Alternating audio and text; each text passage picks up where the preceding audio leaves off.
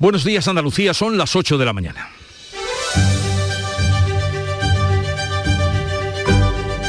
En Canal Sur Radio, La mañana de Andalucía con Jesús Vigorra. A partir de esta hora, a las 8 de la mañana, Rusia abrirá corredores humanitarios en las ciudades ucranianas de Kiev, Mariupol, Kharkov y Sumy. Las propias Fuerzas Armadas rusas han avisado a las organizaciones que trabajan en la zona, Cruz Roja, la OSCE, que es la Organización para la Seguridad y la Cooperación en Europa, y a la ONU. Estaremos atentos a este asunto, también a la tercera ronda de negociaciones entre Rusia y Ucrania, que se va a celebrar hoy para intentar buscar una solución al conflicto. Mientras tanto, pues miles de personas en coche, autobús o andando siguen tratando de salir del país. Un millón y medio de refugiados han huido de la guerra. La solidaridad también parte desde Andalucía. En Málaga, un particular trae mujeres y niños en un autobús que él mismo ha fletado. Y son varios los andaluces que están camino de Polonia para rescatar a los niños que han tenido adoptados durante varios años. En nuestro país, Pedro Sánchez reúne hoy a empresarios y sindicatos para diseñar un plan de choque, precisamente el día en el que la luz alcanza su precio más alto de la historia, 442 euros el megavatio hora. Costará 500 euros entre las 7 y las 8 de la tarde. Así es que ya están avisados. La mañana de Andalucía. Social Energy. La revolución solar ha llegado a Andalucía para ofrecerte la información del tiempo. Hoy esperamos cielos eh, nubosos en toda Andalucía con chubascos que pueden ir acompañados de tormentas y que serán más probables e intensos en la vertiente mediterránea. No se esperan precipitaciones en el extremo occidental, el viento variable flojo tendiendo a componente oeste y arreciando durante la tarde en la mitad occidental y en el litoral mediterráneo. Las temperaturas con pocos cambios, salvo las mínimas de la mitad occidental que subirán. Las mínimas que oscilarán hoy entre los 2 grados de Granada y los 13 de Cádiz las máximas irán de los 20 grados que se van a alcanzar en Huelva y Sevilla y los 13 de máxima en Jaén. Con Social Energy, di no a la subida de la luz y ahorra hasta un 70% en tu factura con nuestras soluciones fotovoltaicas. Aprovecha las subvenciones de Andalucía y pide cita al 955 44 11 11 o en socialenergy.es. Solo primeras marcas y hasta 25 años de garantía. La revolución solar es Social Energy.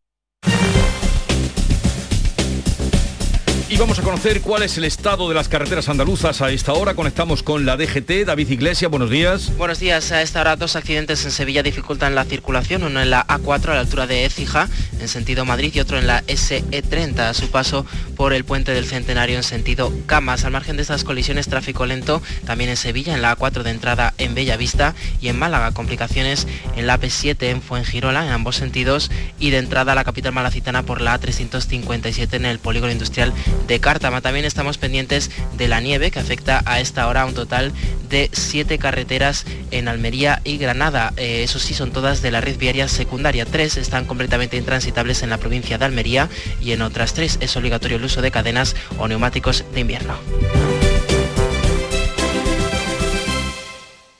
17 millones de euros. 17 millones de euros. Tu hija lleva seis horas taladrándote con la misma canción. De reggaetón. Pero calma. Visualiza 17 millones de euros. Extra Día del Padre de la ONCE. El 19 de marzo, 17 millones de euros. Extra Día del Padre de la ONCE. Compensa y mucho. A todos los que jugáis a la ONCE, bien jugado. Juega responsablemente y solo si eres mayor de edad. La mañana de Andalucía con Jesús Bigorra. Noticias. Vamos a contarles la actualidad de este día que pasa por cómo Rusia advierte de que seguirán los ataques hasta que Ucrania se rinda.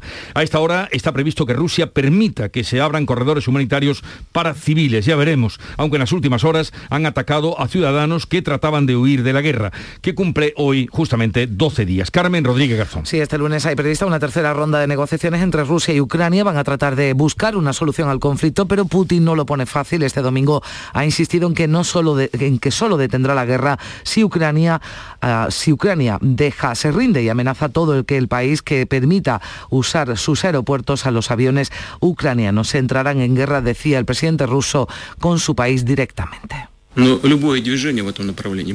Si un país decide cerrar el espacio aéreo de Ucrania, lo consideraremos parte del conflicto militar y no importa qué miembro sea. Decíamos que Rusia no lo pone fácil, que Putin no lo pone fácil porque ha lanzado esta noche un ataque con misiles a Odessa, el principal puerto de salida al Mar Negro. Se han producido también nuevos bombardeos en Kiev y las tropas rusas han atacado el puente por donde huía la población, aunque a las 8 de la mañana, hace unos minutos, han asegurado que iban a permitir que se abrieran corredores humanitarios, a pesar de que los últimos no los ha respetado. El presidente Zelensky asegura que van a castigar a los culpables. ¿Cuántas familias más tendrán que morir en los corredores? No perdonaremos ni olvidaremos, castigaremos todas las atrocidades, encontraremos a cada bastardo que haya disparado a los nuestros. Y el jefe de la diplomacia estadounidense, Anthony Blinken, considera muy creíbles los informes que dan cuenta de crímenes de guerra cometidos por Rusia durante la invasión a Ucrania. Además, ha señalado que la guerra podría durar algún tiempo, pero que Vladimir Putin, el presidente ruso, está condenado a perderla. Por su parte, el Consejo de Seguridad de la ONU se reúne hoy para abordar la situación humanitaria, ya que la invasión rusa ha forzado el éxodo de refugiados más rápido desde la Segunda Guerra Mundial. Más de un millón y medio de personas han huido en solo 10 días. La ONU calcula que la cifra puede llegar a los 4 millones si el conflicto se alarga. El alto comisionado para los refugiados, Filippo Grandi, explicaba este domingo que los que han salido hasta ahora tienen en su mayoría familiares o amigos fuera, pero va a ser mucho peor cuando llegue la segunda ola de personas sin contactos. Un millón y medio ya es difícil de manejar. Imagínense si esto escala aún más. Y lo va a hacer, no hay duda. Vendrá una segunda oleada de personas con menos conexiones en el exterior y habrá más dolor.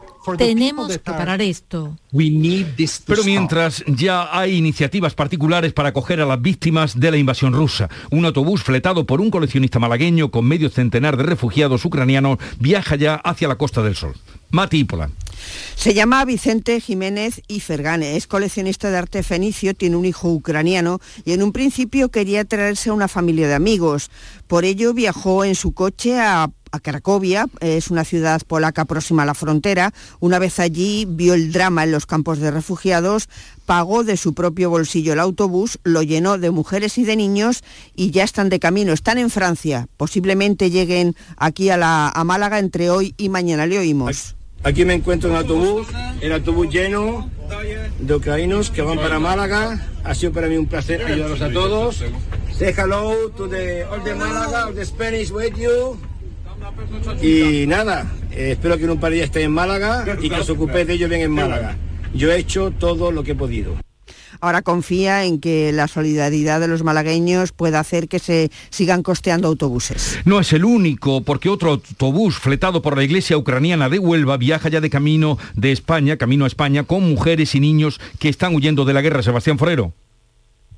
Autobús llega a Huelva mañana martes con 58 personas antes harán paradas en Madrid y Sevilla, donde viven algunas de las familias de acogida. Decenas de familias onubenses preparan ya sus casas para acoger en ellas a mujeres y niños víctimas de la guerra en Ucrania. Por otro lado, sorpresa por esta iniciativa, en la Mesa de Coordinación de la Ayuda Humanitaria en Ucrania insisten en la necesidad de tramitar estas iniciativas solidarias a través de los cauces marcados por la normativa. Mientras tanto, la Iglesia Ucraniana de Huelva sigue reuniendo medicinas y material quirúrgico para enviar a los hospitales. Este sábado partía un camión cargado, sobre todo con medicamentos. Se prevé que llegue hoy al hospital Ibir, a donde llevan a los soldados heridos. Otra joven de Ucrania y su familia han sido recogidos por el hombre con el que estuvo de acogida de pequeña en Sevilla, Araceli Limón. Pues mañana martes está previsto que lleguen a Sevilla José Manuel Castillo junto a su hija ucraniana de acogida Oksana. Un total de ocho personas viajan en una furgoneta hacia Alemania tras el encuentro del sábado entre este sevillano y la joven ucraniana que tantos años ha vivido aquí en Sevilla pero que se encontraba de vuelta en Kiev cuando se produjo la invasión rusa. Así narra José Manuel el momento del encuentro. Cuando una persona como, como es que ha vivido con nosotros muchos años, que te llama papá desde hace mucho tiempo y pasan los días de, las explosiones y te contaba y te describía la situación y te transmitía el miedo que pasaba y eh, ha sido realmente eh, emocionante, gratificador, no hay palabras. Además de la familia de la joven que viene con ella otra niña a la que espera una madre de acogida en Sevilla. Ya se ha organizado toda una red de solidaridad para que la familia de Oxana pueda estar en nuestra ciudad y la joven retome sus estudios en la Facultad de Filología de la Universidad de Sevilla. Eh, son unas muestras, pero se han despertado muchas eh, ayudas desde Andalucía. El presidente del gobierno avisa de que vienen tiempos duros por la guerra de Ucrania y ha lanzado un mensaje a sus socios de Podemos. Los socialistas saben diferenciar entre agresores y agredidos. Los morados llaman partido de la guerra al PSOE. Pedro Sánchez en la reunión del Comité Federal del PSOE este domingo ha acusado al presidente ruso de responder con agresión a los intentos de acuerdo y a la diplomacia, mientras sus socios de gobierno siguen cuestionando el envío de armas a Ucrania por parte del gobierno. Y mientras se dialogaba, el agresor preparaba la agresión. Mientras nos esmerábamos todos, la comunidad internacional, Europa, cada uno de los países europeos, por evitar lo inminente, el agresor negaba cínicamente sus planes y desplegaba sus divisiones esperando el momento del zarpazo. Por tanto, no ha faltado diplomacia. Lo que ha sobrado es agresión. Pero insisten desde Podemos, su líder Ione Belarra considera que la Unión Europea no está haciendo todos los esfuerzos posibles para lograr la paz en Ucrania. Tengo que preguntarlo. ¿Es que estamos haciendo todo lo posible por la diplomacia? Porque yo creo que no. Y desde el PP Esteban González Pon pide a Sánchez que rompa con Podemos. Como primera medida de solidaridad y apoyo con Ucrania, que rompa inmediatamente su coalición de gobierno. No se puede enviar soldados españoles a defender la frontera de Europa al mismo tiempo que se tiene a los que comprenden a Putin sentados en el Consejo de Ministros. En la misma línea, Begoña Villacid de Ciudadanos se ofrece para apoyar al Gobierno si expulsa a los morados del Ejecutivo. Que saque a Podemos del Gobierno, que nos va a tener a disposición. Que si el PP ahora mismo quiere demostrar que va a cambiar su forma de actuar, que va a ser consciente del momento que estamos viviendo ahora mismo en España, en Europa y en el mundo, que debería también ayudar a sostener un gobierno que no es el suyo. Y desde Andalucía, el presidente de la Junta ha pedido una Europa fuerte y unida para hacer frente a la guerra. Juanma Moreno ha manifestado su lealtad con el gobierno de España y también ha enviado un mensaje de solidaridad a los más de 17.000 ucranianos que viven en Andalucía. Y desde aquí también quiero lanzar un mensaje a los 17.400 ucranianos que viven en Andalucía, por ello, por cierto, 11.500 aquí en la Costa del Sol. Yo quiero lanzarles un mensaje, un mensaje de solidaridad, de cariño y de afecto por parte del pueblo de Andalucía. No están solos y van a contar con nuestro cariño y con nuestro respaldo. Moreno ha reconocido que la guerra en Ucrania va a alterar las perspectivas económicas en Andalucía, ha señalado que hará lo que esté en su mano para seguir avanzando y le ha pedido al presidente del gobierno, Pedro Sánchez, que ordene sus cuentas. En otro orden de cosas, Juanma Moreno, ya en el terreno político, celebra que el Partido Popular, su partido, haya conseguido salir en poco tiempo de una crisis compleja y traumática.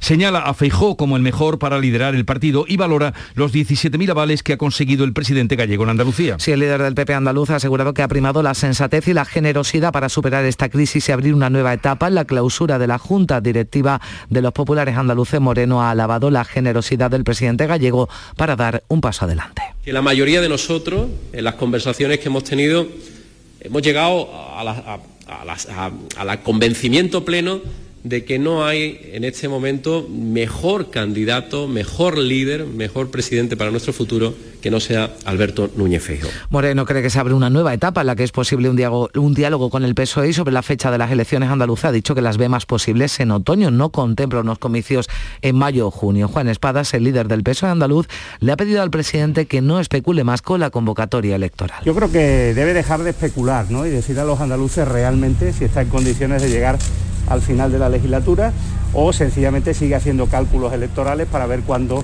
le conviene más, ¿no? en función de, de los intereses de su partido. Yo creo que Andalucía se merece un debate propio y se merece un gobierno hasta el último día de la legislatura. Pues en relación con las elecciones, hoy publican encuestas El País y La Razón sobre intención de voto. En ambos casos destacan una subida de Vox, la tendencia a la baja del PP y el desgaste del PSOE y Unidas Podemos que perderían algún escaño. Ambos sondeos se han hecho en plena crisis del Partido Popular. Según el que publica El País, uno de cada cinco votantes del PP le da su voto a Vox, que es el único partido que avanza. Superaría el 19% de los votos. Según esta encuesta, el PSOE perdería dos escaños respecto al sondeo del mes pasado. La suma de PP y Vox superaría ampliamente el número de escaños a la de los dos socios de gobierno. En el caso de la encuesta de la razón también se refleja una tendencia a la baja del PP que beneficiaría a Vox, que subiría casi ocho escaños años el PSOE mejora, se sitúan 102 diputados, son nueve más y Unidas Podemos baja de los 27 a los 25. Son las 8, 14 minutos de la mañana. La mañana de Andalucía. ¿En qué capítulo de tu vida estás ahora? ¿Quieres hacer una reforma cambiar de coche? ¿Tus hijos ya necesitan un ordenador para cada uno? ¿O quizás alguno ya empieza la universidad? ¿Habéis encontrado el amor y buscáis un nidito? En Cofidis sabemos que dentro de una vida hay muchas vidas y por eso ahora te ofrecemos un nuevo préstamo personal de hasta 60.000 euros. Cofidis, cuenta con nosotros. Andalucía es Carmen, ella cuida de nuestros mayores. Andalucía es María, ella nos trae los productos de su huerta. Andalucía es Silvia y Lola, ellas son jóvenes diseñadoras. Andalucía es mujer, juntas hacemos historia. 8 de marzo, Día Internacional de las Mujeres. Junta de Andalucía. En cofidis.es puedes solicitar cómodamente hasta 60.000 euros, 100% online y sin cambiar de banco. Cofidis, cuenta con nosotros. La mañana de Andalucía con Jesús Bigorra. Noticias. Estamos contándoles la actualidad de este día, pero una última hora llama nuestra atención desde Málaga, Carmen. Sí, porque según informa Emergencias 112 Andalucía, un menor de 12 años ha resultado herido con pronóstico grave tras caer desde el tejado de una nave, un suceso que se produjo a última hora de este domingo en la capital malagueña, en el barrio del Palo, en una zona conocida como La Pelusa. Allí este chico de 12 años, este menor, eh, cayó eh, desde un tejado de una nave, no se sabe la circunstancia en la que se ha producido este suceso, ha sido trasladado al Hospital Materno Infantil con pronóstico grave. El ayuntamiento de la localidad gaditana del puerto de Santa María solicita ahora a la Junta la declaración del estado de emergencia sanitaria después de 10 días de huelga en el servicio de recogida de basura. Salud, votaron. Pues sí, el consistorio ha comenzado los trámites para contratar un servicio extraordinario mientras duren los paros y no descarte imponer sanciones a la concesionaria FCC, pero le pide a la Junta que declare el estado de emergencia porque después de 10 días de huelga, más de 800 toneladas se acumulan acumulan por las calles de esa localidad. Los vecinos, los comerciantes están desesperados e indignados. A pesar de los servicios mínimos, no hay manera de recoger tanta basura y esto afecta a la higiene y a la salubridad. Mientras, empresa y trabajadores se van a sentar de nuevo esta tarde a negociar tras casi una semana sin conversaciones, así que estaremos muy pendientes. Y 10 días de huelga en el servicio de recogida de basuras. Bruselas se abre a desvincular el precio de la luz del gas como pide España. Hoy lunes el coste de la electricidad va a alcanzar un récord histórico. Sí, la luz llega a su precio más caro, el precio más caro de la historia, 442 euros el megavatio hora, hablamos de 60 euros más que ayer. Va a costar además, atención, 500 euros entre las 7 y las 8 de la tarde. Es consecuencia de la crisis energética iniciada hace meses y acelerada ahora por la guerra, porque en 12 días la luz ha doblado su precio. Así las cosas, Bruselas rectifica, va a estudiar el próximo jueves la propuesta española para desvincular el precio de la luz de los costes del gas, así lo avanzaba el presidente del Consejo Europeo, Charles Michel. La Comisión Europea ha sido reticente por razones técnicas a desvincular el precio del gas del de la electricidad, pero tendremos ese debate en Versalles. Veremos si encargamos un cambio en la legislación. Y vamos a las repercusiones de la guerra. La gran distribución comienza a tomar medidas por la guerra de Ucrania. Debido al alza de las materias primas y al papel del país del este de Europa como proveedor de productos agrícolas, grandes cadenas de supermercados como Mercadona o Eroski han decidido limitar la venta de aceite de girasol y es que hay ciudadanos que están haciendo acopio. Y ya hemos visto los primeros clientes que han empezado ya a comprar un poquito de más cantidad porque prácticamente se ha doblado un precio el aceite de girasol. Estaba a uno y pico y la han puesto ahora a 2,19. La guerra siempre conlleva subida de precio. Sobre todo en el aceite de girasol, casi horroroso. Ayer ya subió algo y hoy un euro más.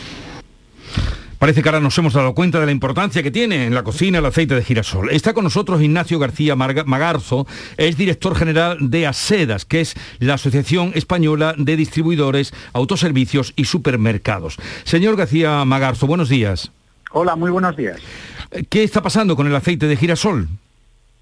Bueno, pues que el comportamiento del consumidor, eh, debido a estas noticias que nos llegan de la guerra de Ucrania, eh, eh, está resultando atípico. Hay personas que están haciendo acopio, comprando más de lo habitual y eso ha llevado a algunas empresas a tener que limitar el número de unidades básicamente para evitar molestias a otros clientes, para que cuando todos vayan a la tienda, pues puedan encontrar en la medida de lo posible ese producto que, están buscando. Pero bueno, en, realidad es el, es el comportamiento del consumidor el que está generando ahora mismo esta situación.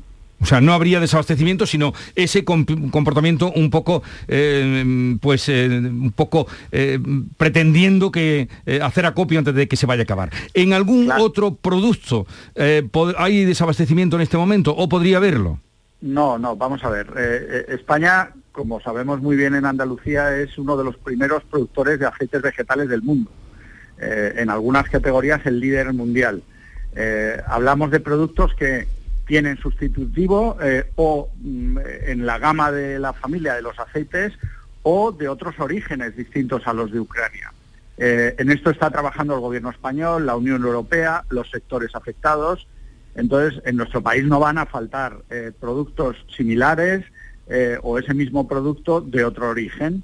Lo único que tenemos que dar tiempo para que se adopten las medidas adecuadas y no ponernos nerviosos eh, eh, acumulando un producto que en realidad pues no, no, tiene ningún sentido. No hay necesidad de ello, como usted nos está diciendo. ¿La subida de los precios es ya notable, señor García Magarzo? Eh, sí, la verdad es que después de muchos meses o, prácticamente dos años en los que los precios de alimentación apenas han variado, ahora hay unas circunstancias objetivas que todos entendemos que están afectando a los precios de los alimentos menos que a los de otros productos. Por cierto, los, el IPC de alimentación está subiendo bastante menos que el IPC general. Y bueno, la, guerra de Ucrania es un, es un elemento más para algunos productos en los que Ucrania o Rusia son grandes exportadores. De todas formas, los consumidores tienen la tranquilidad de que pueden comparar, buscar el establecimiento con los mejores precios y solo eso, esa capacidad hace que, que los precios se formen de una manera eficiente y que sean los más bajos posibles. Pero bueno, entre eso y la energía, es verdad que hay, que hay precios que están afectando al IPC de la alimentación. Ignacio García Magarzo, director general de la Asociación Española de Distribuidores, Autoservicios y Supermercado, gracias por estar con nosotros. Un saludo y buenos días. Muchísimas gracias, muy buenos días. Y a todos ustedes ya saben, no hay peligro de que se vaya a acabar el aceite de girasol. El sector del automovilismo también se está viendo afectado. Sí, Ucrania es la principal exportadora de gases como neón, criptón o xenón. Todo ellos se utilizan en el funcionamiento de las maquinarias con las que se construyen algunas materias primas de los vehículos como los microchips o las baterías, y lo explica Gerardo Pérez, gerente de Faconauto. Los fabricantes a nivel mundial y toda la red de distribución también a nivel mundial estamos haciendo los mejores esfuerzos para poder servir los vehículos lo más rápidamente posible y así continuar con una actividad económica muy importante para Europa y para nuestro país. Pero si está esperando la entrega de un coche por parte del concesionario, podría retrasarse aún más porque paran desde hoy los transportistas portavehículos, paro indefinido de unas 3.000 pequeñas empresas y autónomos portacoches en defensa de mejoras económicas y laborales. Pero hay más. La plataforma en defensa del sector del transporte ha convocado un paro nacional, eh, nacional el próximo día 14 de marzo. Sí, este pasado sábado celebraban una multitudinaria asamblea en el recinto de Vista Alegre en Madrid. Se votó por abrumadora mayoría la convocatoria de un paro si no se atienden por parte del Ministerio de Transporte sus reivindicaciones para mejorar la situación de crisis que atraviesa. Vamos a saludar a Manuel Hernández, presidente de la Plataforma para la Defensa del Sector del Transporte de Mercancías por Carretera. Eh, señor Manuel Hernández, buenos días. Buenos días. Ya está convocado el paro, el día 14 de marzo, ¿será solo ese día? ¿Hay algún paro más convocado? Pues bueno, nosotros ese día no es solamente ese día, inicia un paro nacional de manera indefinida de manera indefinida. ¿Y qué podría, qué podría hacer que cambiaran las cosas? O sea, que se levantara ese paro que a todas luces causaría un grave estropicio en, en la distribución de nuestro país. Pues lo que debería ocurrir, y así sería nuestro mayor deseo, es que la Administración pues atienda estas demandas tan justas y tan necesarias para, para los pequeños transportistas, que somos la mayoría dentro del sector, y de esa manera nos garantice que podamos salir a trabajar para vivir y no trabajar para arruinarnos como estamos haciendo actualmente. ¿A cuántos empresarios afecta este paro que comienza el próximo día 14? Pues a ver, este paro afecta totalmente al sector del transporte de mercancías por carretera. O sea, es un paro que no tiene discriminación. Todo lo que se mueva por camión en carretera está convocado, invitado a secundar este paro porque todos tenemos la misma problemática y debemos de alguna manera de que la Administración antes de que eh, siga y continúe la quiebra constante de empresas erradique esta situación. Manuel Hernández, presidente de la Plataforma para la Defensa del Sector del Transporte, gracias por estar con nosotros. Ya veremos qué pasa. La cuenta atrás comienza y el día 14, paro indefinido que se eh, convoca. Un saludo y buenos días. Buenos días, gracias. Eh, vamos con otro asunto. El presidente del gobierno, Pedro Sánchez, ha vuelto a señalar sin concretar fechas que pronto, muy pronto, se suprimirá la obligatoriedad de las mascarillas en el interior de los edificios. Y hoy se va a actualizar los datos de la pandemia. Los últimos son de viernes. La tasa de incidencia se sitúa en 280 casos por 100.000 habitantes. En España 463. La tendencia sigue a la baja, pero se modera el descenso de los últimos días. Ahora solo se van a publicar dos informes semanales de la evolución del coronavirus. Así lo van a concretar esta semana Ministerio y Comunidades Autónomas, que también van van a dar el visto bueno al nuevo sistema de vigilancia del coronavirus, que el control menos exhaustivo similar al que se hace con la gripe. Los Reyes de España presiden este lunes en Málaga la inauguración del Tour del Talento 2022. Se trata de un ambicioso proyecto lanzado por la Fundación Princesa de Girona, también la plataforma Tribu, que ha escogido la capital de Malagueña como ciudad de estreno absoluto. El objetivo de esta iniciativa es generar una comunidad de oportunidades que conecte, active y potencie el talento joven en cada rincón del país. Y el ministro del Interior, Fernando Grande Marlasca, presenta este lunes en Cádiz los cambios y novedades del Plan Especial de Seguridad para el Campo de Gibraltar. Fermín Soto. Fermín Soto. Bueno. Sí, decía que un plan que el Gobierno Central diseñaba para la comarca en 2018 y que recoge medidas relacionadas con el narcotráfico y la dotación de medios y personal a los cuerpos de seguridad del Estado aquí en nuestra zona para hacer frente a este problema. La reunión va a tener lugar en Cádiz, un encuentro en el que se abordará la ampliación de medios materiales y tecnológicos y en el que se podría unar la extensión o anunciar la extensión de su ámbito territorial. Por cierto, que Grande Marlasca va a participar en la lectura del manifiesto um, de su partido, el PSOE, eh, con motivo del 8M que va a tener lugar en la Plaza de San Antonio, también en Cádiz. Ese 8M es mañana, la Junta entrega hoy los premios Meridiana en Huelva. La cantadora Carmen Linares, la matemática Clara Grima, la presentadora Sandra Golpe o el, el psicólogo Juan Ignacio Paz son algunos de los galardonados en esta 25 edición de los premios Meridiana que otorga la Junta con motivo del Día Internacional de la Mujer. Canal Sur Radio además ha preparado durante toda la semana una programación especial. Todos los los espacios de la radio pública andaluza, incluida este programa, La Mañana de Andalucía, van a adaptar sus contenidos a esta celebración. Y ya este fin de semana se han celebrado actos en muchas ciudades andaluzas. En Córdoba se celebraba una manifestación este domingo en la Plaza de las Tendillas, organizada por la Plataforma contra la Violencia a las Mujeres como previa al 8 de marzo. José Antonio Luque. Una plataforma que indica que falta mucho para la igualdad real, lo dice Elena Vega, su portavoz. Tenemos una igualdad, entre comillas, pero no es ni mucho menos real y efectiva. Eh, hacen falta todavía muchos recursos para que las mujeres podamos vivir dignamente en el trabajo, en la calle, incluso para las mujeres víctimas de violencia de género que para salir de la situación lo siguen teniendo muy difícil. Estamos fallando, dice Elena Vega, al dar voz a quienes niegan que existen las desigualdades. Bajo el lema En la Iglesia con voz y voto por la igualdad y la dignidad de las mujeres, la Plataforma de Mujeres de la Iglesia de Granada ha celebrado este domingo una concentración en la Plaza de las Pasiegas ante la Catedral. Susana Escudero.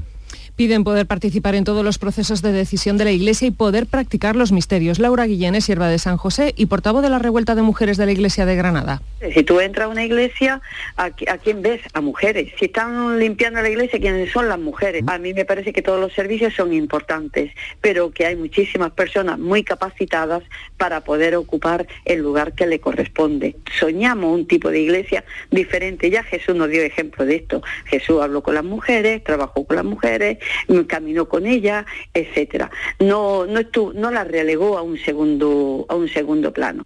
Hoy mesa redonda en Almería para hablar del deporte y mujer con motivo del 8 de marzo con la periodista Paloma del Río, la ex gimnasta Almudena Cid, la jugadora de fútbol Virginia Torrecilla. María Jesús Recio.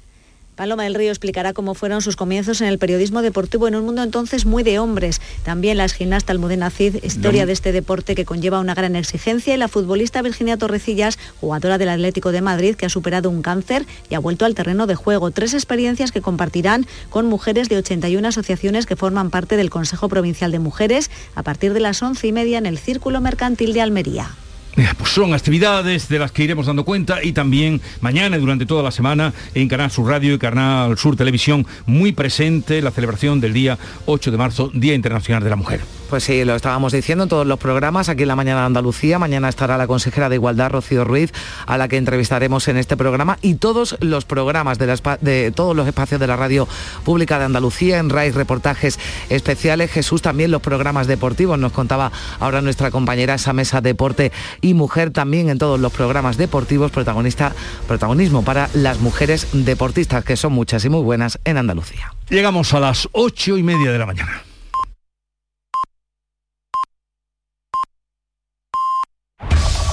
En la mañana de Andalucía de Canal Sur Radio, las noticias de Sevilla con Araceli Limón.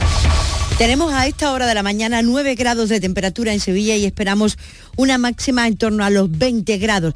La circulación está complicada. Miren, hay 5 kilómetros de retenciones en la entrada a Sevilla por la carretera de Huelva, la A49. Un kilómetro en la subida al puente del Centenario sentido Cádiz. Dos kilómetros en la carretera de Villavista. Dos kilómetros en el puente del Patrocinio. Un kilómetro y medio en la carretera de Utrera. Un kilómetro en la carretera de Coria y un kilómetro en la carretera de Mairena. Además, el tráfico es intenso en la Avenida de Andalucía, en la Avenida de la Paz, en Juan Pablo II, en el Puente de las Delicias, en el Puente del Alamillo, en la Ronda de Capuchinos y en la Ronda Urbana Norte, en ambos sentidos, a la altura de San Lázaro. Así están las cosas cuando le contamos que la policía ha detenido a dos personas por vender droga en el botellón de este fin de semana en la isla de la Cartuja. Él tiene 24 años y ella 18. Y no ha sido el único botellón, la única concentración. Cientos de jóvenes se concentraron en la madrugada del sábado al domingo en un macro botellón en Gines para celebrar el fin del carnaval. Según los vecinos, que llamaron a las autoridades, a la policía, se produjeron quema de contenedores, música a todo volumen, intoxicaciones etílicas y gran cantidad de basura. Automóviles Berrocar, más de mil coches de todas las marcas y modelos. La mejor garantía del mercado, inmejorable financiación, sin sorpresas de última hora y con total transparencia para que la compra de tu nuevo coche sea una decisión inteligente. 50 concesionarios Berrocar y más de 700 talleres concertados en territorio nacional. Entrega a domicilio totalmente gratis. GrupoBerrocar.com Este año sí salimos. Cada noche, a las 10, Canal Sur Radio te acerca a la Semana Santa.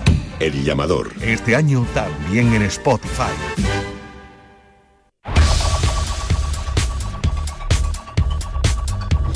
Con la información deportiva. Nuria Gaciño, muy buenos días. Buenos días. El Betis sale de los puestos Champions 11 jornadas después al perder anoche por 1-3 ante el Atlético de Madrid. El equipo verde y blanco dio la cara, llegó a empatar a uno al filo del descanso, pero ya en la segunda parte acusó el esfuerzo de toda la semana y terminó perdiendo con los colchoneros que le superan en la tabla, al igual que el Barcelona. Segundo sigue siendo el Sevilla, tras el empate del viernes con el Alavés, pero ya son ocho puntos los que le separan del Real Madrid. Tanto el Betis como el Sevilla tendrán que reponerse para esta semana en la que les esperan los octavos de final de la Liga Europa.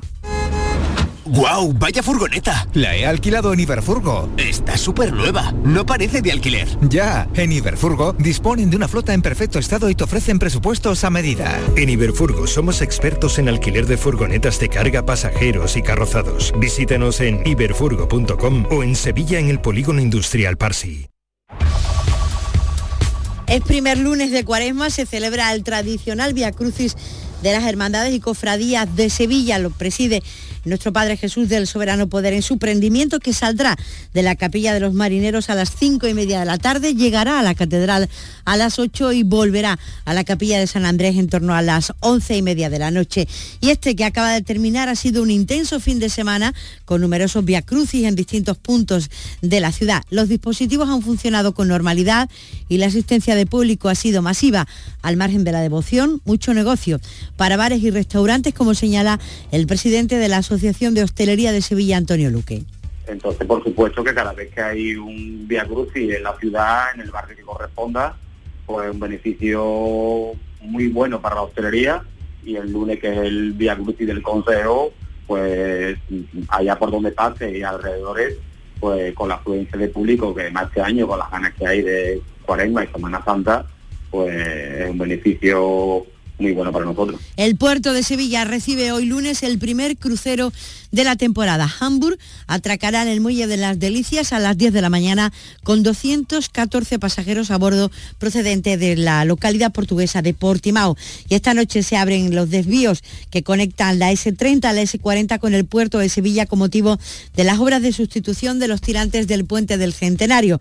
No son estas las únicas obras. El miércoles, le recuerdo, se corta el Ramón y Cajal desde Avión Cuatro Vientos. Comienzan las obras del tranvía o del metrocentro hasta la zona de Nervión. Y Los Arcos pone hoy en marcha un punto de ayuda humanitaria a los refugiados de Ucrania.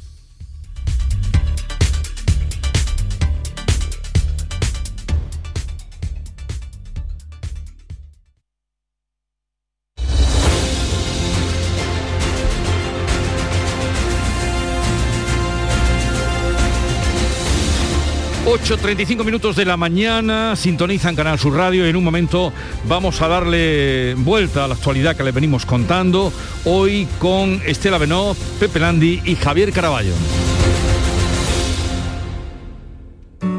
Buenos días. En el sorteo del sueldazo del fin de semana celebrado ayer, el número premiado con 5.000 euros al mes durante 20 años y 300.000 euros al contado ha sido 68.825, 68825, serie 52052. Asimismo, otros cuatro números y series han obtenido cada uno de ellos un sueldazo de 2.000 euros al mes durante 10 años. Puedes consultarlos en juegos11.es. Hoy, como cada día, hay un vendedor muy cerca de ti repartiendo ilusión. Disfruta del día. Y recuerda, con los sorteos de la 11, la ilusión se cumple. Información, cercanía, diversión. Así es la tarde de Canal Sur Radio con Mariló Maldonado. Tu programa de radio de las tardes en Andalucía. Con toda la actualidad y las historias que más te interesan. La tarde de Canal Sur Radio con Mariló Maldonado. De lunes a viernes desde las 3 de la tarde. Quédate en Canal Sur Radio. La radio de Andalucía. En Vitaldent, este mes, 15% de descuento en tu tratamiento dental. Porque sabemos que tu sonrisa no tiene precio. ¿Cuál? ¿Mi sonrisa? ¿Será la mía? Oye, ¿y la mía? Claro, la vuestra y la de todos. Hacer sonreír a los demás no cuesta tanto. Pide cita en el 900 101 001 y ven a Vitaldent.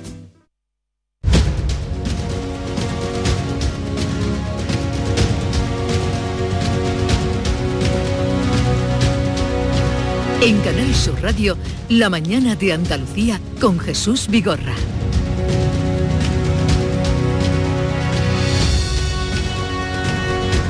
Abrimos la charla, conversación de actualidad hoy con Estela Benó. Buenos días, Estela. ¿Qué tal? Muy buenos días. De ABC. Eh, Pepe Landi, redactor jefe de La Voz de Cádiz. Buenos días, Pepe. Hola, muy buenos días, ¿qué tal? ¿Habéis terminado ya el carnaval? Ayer terminó, en teoría, quedas como siempre la posibilidad de que haya el carnaval chiquito, que, mm, nunca se sabe si aparecerá el próximo fin de semana, pero bueno, este carnaval tan tan particular y tan pequeño y tan estupendo que todo el mundo ha vivido de una forma como muy íntima y muy pa- listo para llevar y con pequeños grupos y una cosa ha sido agradabilísimo, pero bueno, a ver, a ver. eh, Ha, ha vuelto, ha vuelto el carnaval, dicen, eh, hay una opinión muy extendida de que bueno, ha vuelto el carnaval a lo que era.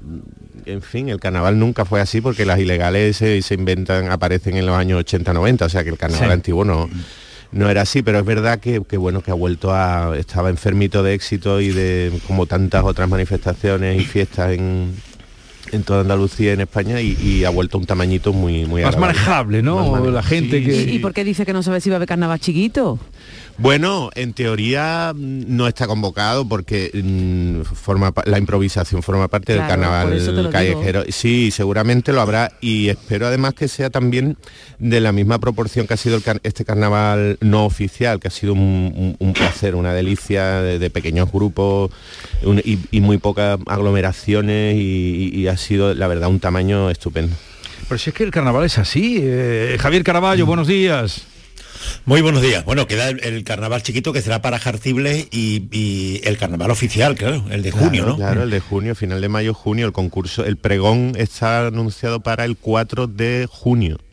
A ver cómo Pero a mí, sabéis. a mí, a mí me resulta maravilloso com- como, la ciudadanía se revela y pasa completamente de, de las indicaciones, porque el carnaval se pone hasta, hasta junio que para evitar aglomeraciones. Claro, claro. Esa es la y, esencia y del de la misma forma que Claro, y, y- y yo creo que nunca he recibido más, más, eh, vídeos de, de, de, eh, chirigota que, que este año, que de, de la, con las ilegales, pero eh, vamos, pero de una forma espectacular.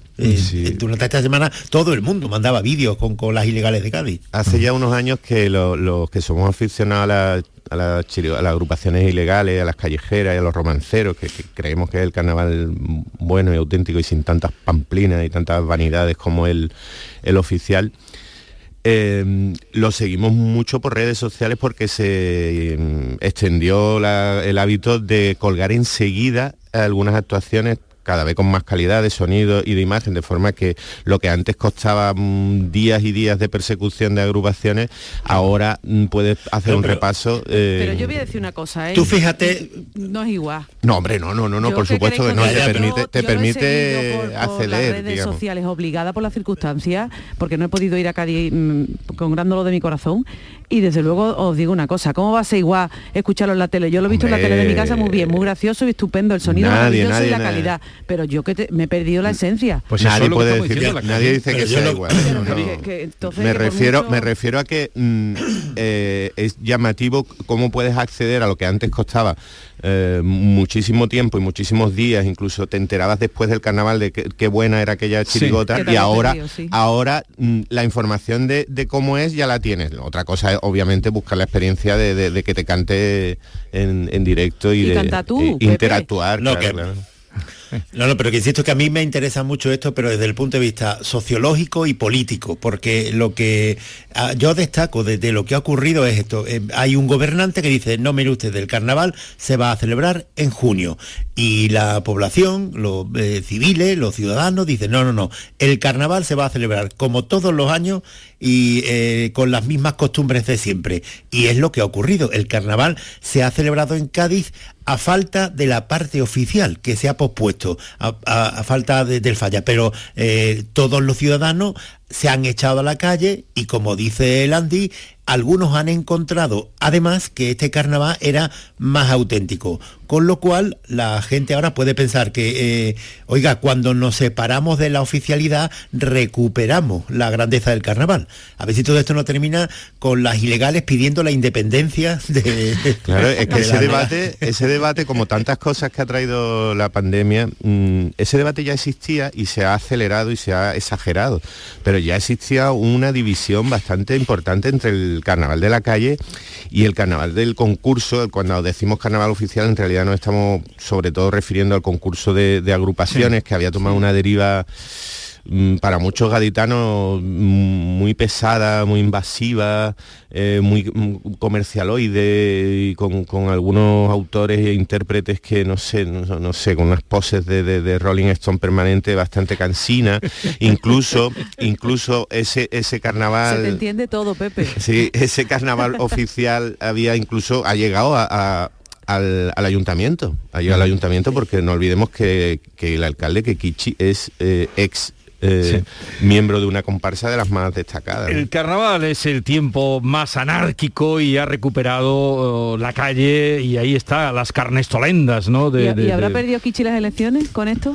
Ha perdido, la perdió, no, no, ha perdido los carnavales de momento. Ya, pero las Bueno, elecciones... lo que es una- en realidad, encuesta, a ver, en, en realidad la- el argumento el argumento para retrasar el carnaval oficial del concurso es bastante respetable y es cierto que lo- los ensayos en los que coincidía mucha gente y que se habrían desarrollado mayoritariamente entre diciembre y o, noviembre, diciembre y enero, es decir, en lo peor de la sexta ola, eran in- inviables. Y el concurso habría sido inviable, es decir, habría sido un reguero en su fecha, un reguero de suspensiones y de, de anulaciones que lo habrían hecho. Bueno, no podía ser, efectivamente no podía ser. En los coros y eso imposible. Y los coros imposibles. Ahora, eh, decir, bueno, es que vi- podemos vivir perfectamente sin concurso o sin tanto concurso. Se podría haber ah, cancelado el concurso perfectamente.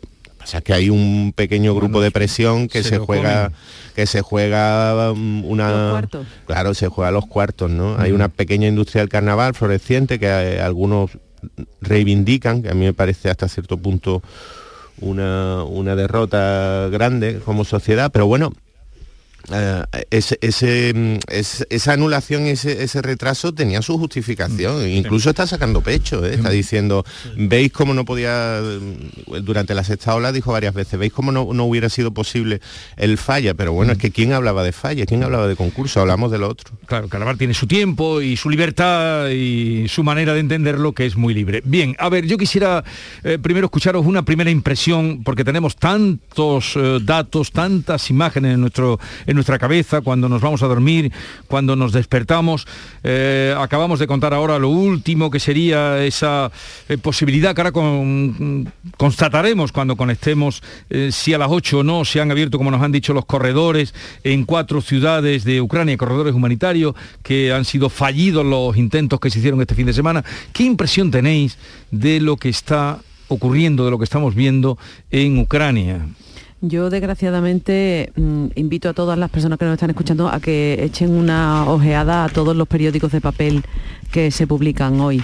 Todos tienen la misma foto y es una imagen terrible de unos cadáveres tapados con manta, con una sábana y unas maletas alrededor. Es una familia entera que han masacrado los, los ataques rusos, una familia que estaba huyendo con lo cual ese corredor humanitario yo soy bastante escéptica por lo que estamos viendo. La situación es terrible, yo no sé por dónde va a salir esto, ni cómo vamos a parar a Putin, ni, ni, ni si tanta... eh, entiendo que la presión internacional está siendo importante, que la unidad está siendo importante, quitando aquí a una parte del gobierno, el resto de Europa y el resto del mundo está todo unido, ¿no? Pero ¿qué es lo que pasa ahora? ¿Cómo lo vamos a resolver? Porque hoy se reúne otra vez el Consejo de Seguridad de la, de la, de la ONU y, y da igual, porque como Rusia tiene derecho de veto, pues da igual lo que decidan. No sé si estamos en una situación un poco, a lo mejor de desesperanza, quizás no debería yo transmitir este mensaje, pero es que realmente creo que tenemos todo el corazón encogido, ¿no? La verdad es que es una mm, es una situación que, que progresivamente eh, nos va llevando, a- yo creo que a todos a- a- al espanto. Primero nos costó asumir la realidad de que había comenzado una guerra, que la semana pasada hablábamos de que estábamos eh, todos como en shock, ¿no? Todos comentándonos unos a otros, pero eso cómo puede pasar aquí, en esta parte del mundo, eso solo pasa allí. ¿No? Dos conceptos realmente que, me siguen asombrando, el aquí, el allí, el nosotros y el ellos. Pero aquí en Europa esto no puede suceder. Y una vez que ya van pasando más de una semana y, asumimos que, ha empezado una guerra, ahora nos, espantamos de que la guerra era esto. La guerra es, la guerra son los civiles muriendo en, eh, hileras infinitas que huyen de- de las bombas y del terror y de y de la barbarie. Esta es la guerra en, aquí, allí, en África y en, en cualquier lugar del mundo. Y eh, estamos mm, todos eh, asustadísimos viendo a ver hasta dónde llega la, vio- la ira mm, salvaje de, de- Putin, de este nuevo villano mundial que hemos eh, encumbrado entre, entre todos y al que se le han consentido durante tantos años tantas barbaridades y que ya se nos ha plantado pues, pues delante, delante de todos.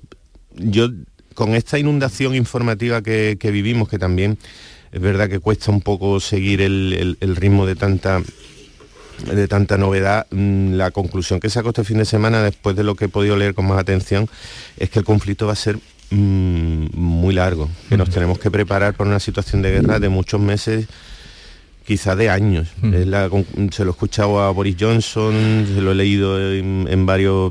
Estuve leyendo también un, un- un artículo de, de Paul Krugman del premio Nobel en, eh, en el que, bueno, damos un cierto rayo de esperanza de que va a ser un conflicto largo, pero en el que según su, su, su teoría y su opinión, que siempre puede ser respetable, eh, Putin no iba a aguantar y no habría calculado bien ni los costes económicos, ni los militares, ni, ni- ni su influencia en, en el suministro energético de Europa, porque claro, Europa consume tres veces más gas ruso, eh, por lo tanto es tres veces más dependiente en invierno obviamente que en primavera y verano y ahora empiezan estos seis meses en los que Europa podría intentar buscar eh, alternativas energéticas y por tanto romper una de las bazas mm, estratégicas de Rusia que es la dependencia energética.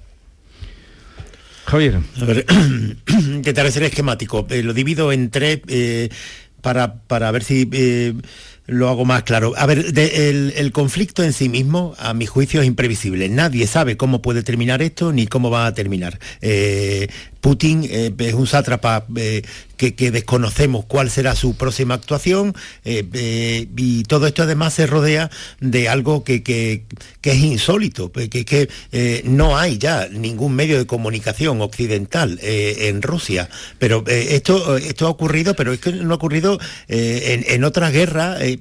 la, la- la- posibilidad de informarse siempre ha sido muy complicada. Pero es que en este caso hay la agencia EFE, por ejemplo, que estaba en Rusia desde los años 70, de los años 70, pues ya se ha ido, ya no hay nadie, ni, ni de Estados Unidos. Entonces, los propios rusos, que es una parte de, de la eh, que podría ser una parte de la solución, eh, el, el que tiene alguna información y se manifiesta en contra de Putin, lo detienen. Hay 10.000 detenidos en Rusia. Pero es que hay otros muchos, millones de rusos que ni siquiera saben lo que está ocurriendo en Ucrania. Esto lo sabemos a través de algunos contactos de familiares que tienen en Ucrania y cuando hablan con ellos le dicen que, que- que en, en Rusia, en la televisión rusa, la guerra de Ucrania no aparece. No, entonces, eh, esto se suma al carácter imprevisible de cuál puede ser el final de todo esto.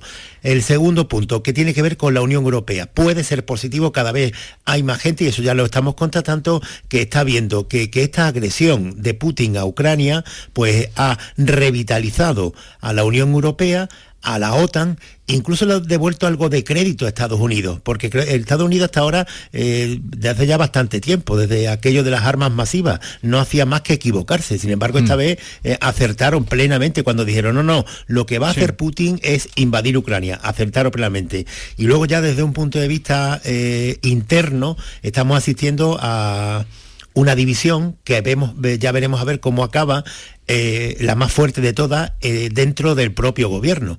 Y dentro del propio gobierno, entre el PSOE y Podemos, pero es que dentro del propio Podemos también hay una diferencia muy clara entre las dos ministras que eh, son el brazo armado, por utilizar ese término bélico, de Pablo Iglesias dentro del gobierno, la futura candidata, que yo no creo que llegue a, hacer- hacerlo, por, tal y como están las cosas, que es Yolanda Díaz, y Alberto Garzón, que es eh, presidente, secretario general de, de Izquierda Unida y que, como eh, estaréis viendo, eh, se ha puesto absolutamente de perfil en esta historia y no habla. Pero una cosa, Javier, hay periodistas todavía occidentales allí porque yo tengo dos compañeros de ABC que siguen trabajando en Rusia. Se están viniendo todos. De momento tengo dos compañeros de ABC que están trabajando en Rusia. Uno yo de es Rafael Mañuco, que además firmó hoy una crónica allí. Lo que no quiere decir que no vayan a salir en los próximos días.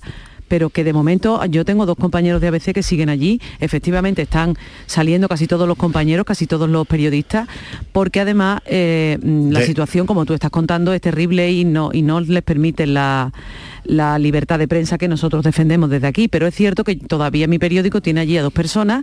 No sé cuánto Vale. tiempo van a estar, si van a estar una semana, dos días o siete, no lo sé porque evidentemente si lo supiera también sería información reservada en cualquier caso, pero allí tengo dos compañeros que están intentando contar las cosas de la mejor manera que pueden, con Que sí, que sí. muchísimas dificultades. Y también quiero decir otra cosa, en Ucrania hay muchísimo, que no tiene que ver una cosa con otra, claro, porque en Ucrania sí que hay muchos periodistas occidentales, hay muchos compañeros, tenemos muchos, muchas personas que son los que además están documentando todos esos crímenes de guerra que luego se le podrán achacar o no a Putin.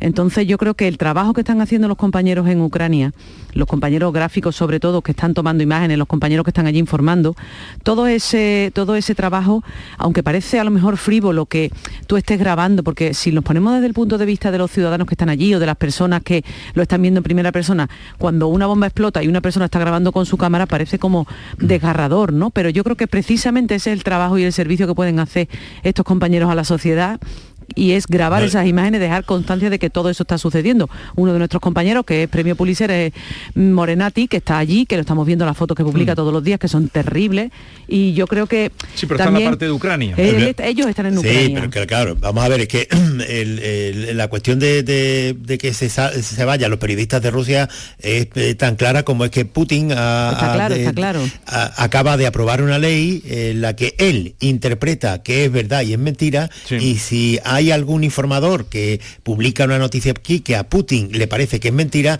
le pueden caer hasta 15 años de cárcel. Sí, sí, sí, Y lo entonces, sé, lo eh, claro, se ha, se ya la CNN, la CBS, ABC News, la agencia Bloomberg, se ha ido la agencia F, como decía antes, Televisión Española, la RAI, la cadena oficial, las televisiones públicas del Reino Unido, de Alemania, de Italia, de Francia, eh, eh, y se está yendo todo el mundo. De, de España también se ha ido a tres media, en fin. Progresivamente se está yendo todo el mundo porque eh, eh, decir nada desde Moscú en este momento eh, pues, pues te puede complicar, no, no que te complique la vida, censura, no, no, es que pueden Que entrar dos vida. agentes rusos en tu claro. casa y, y meterte 15 años en la cárcel. Está Entonces, claro, está eh, claro. evidentemente nadie se arriesga a eso. Pero también es verdad que, lo- insisto, tengo dos compañeros que a lo mejor están recopilando información para poder contarla cuando se pueda. Fuera de allí, no lo sé. Yo digo que tengo a dos compañeros allí de momento y que saldrán para Ucrania en algún momento seguramente, claro, como tú estás contando, efectivamente, Javier.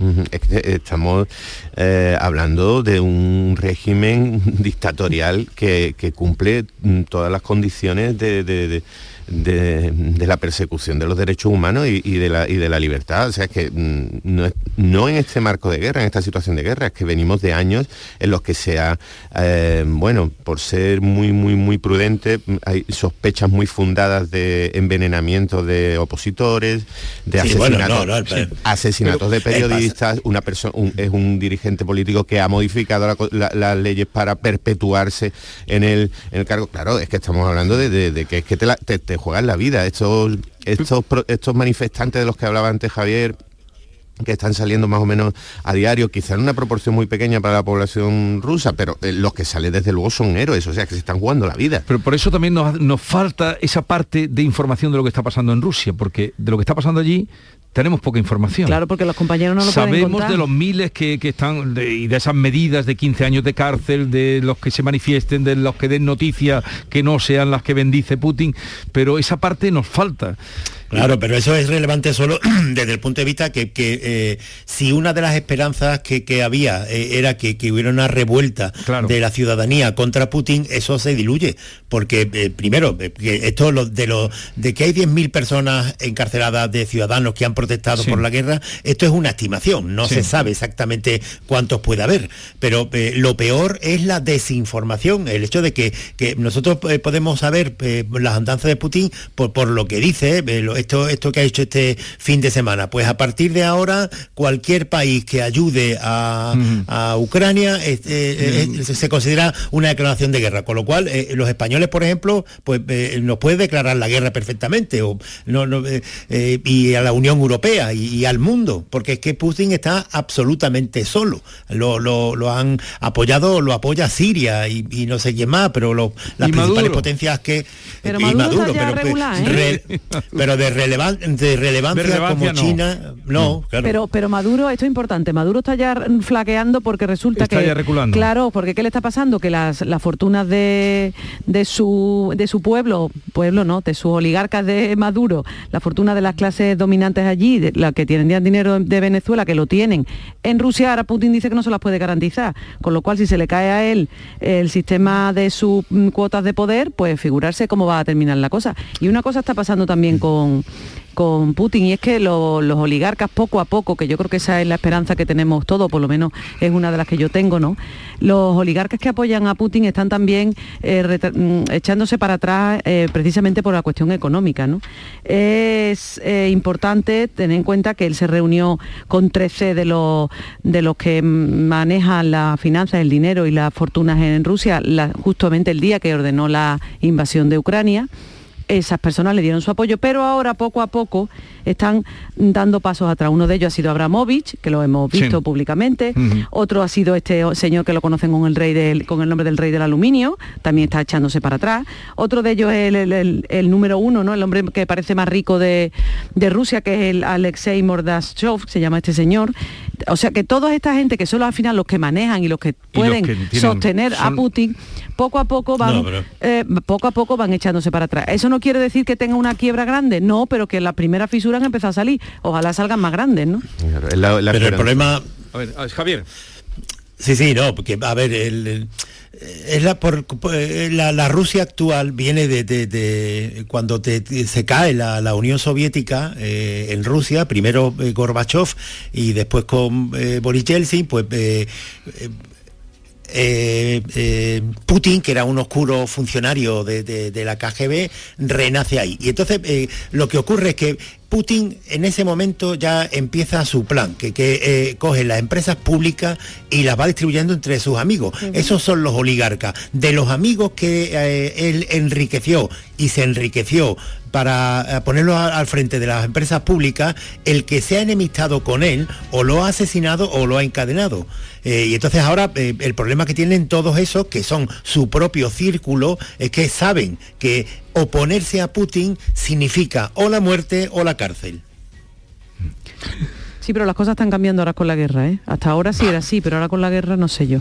Veremos, ahora seguimos hablando con eh, Estela Benoz, con Javier Caraballo y con Pepe Landi, porque estamos llegando a las 9 de la mañana, mm, reactualizamos o recordamos en titulares lo que les estamos contando, luego nos vamos a asomar a la frontera mm, de Ucrania con Rumanía, porque eh, allí está Save the Children y vamos a ver cómo está transcurriendo la mañana.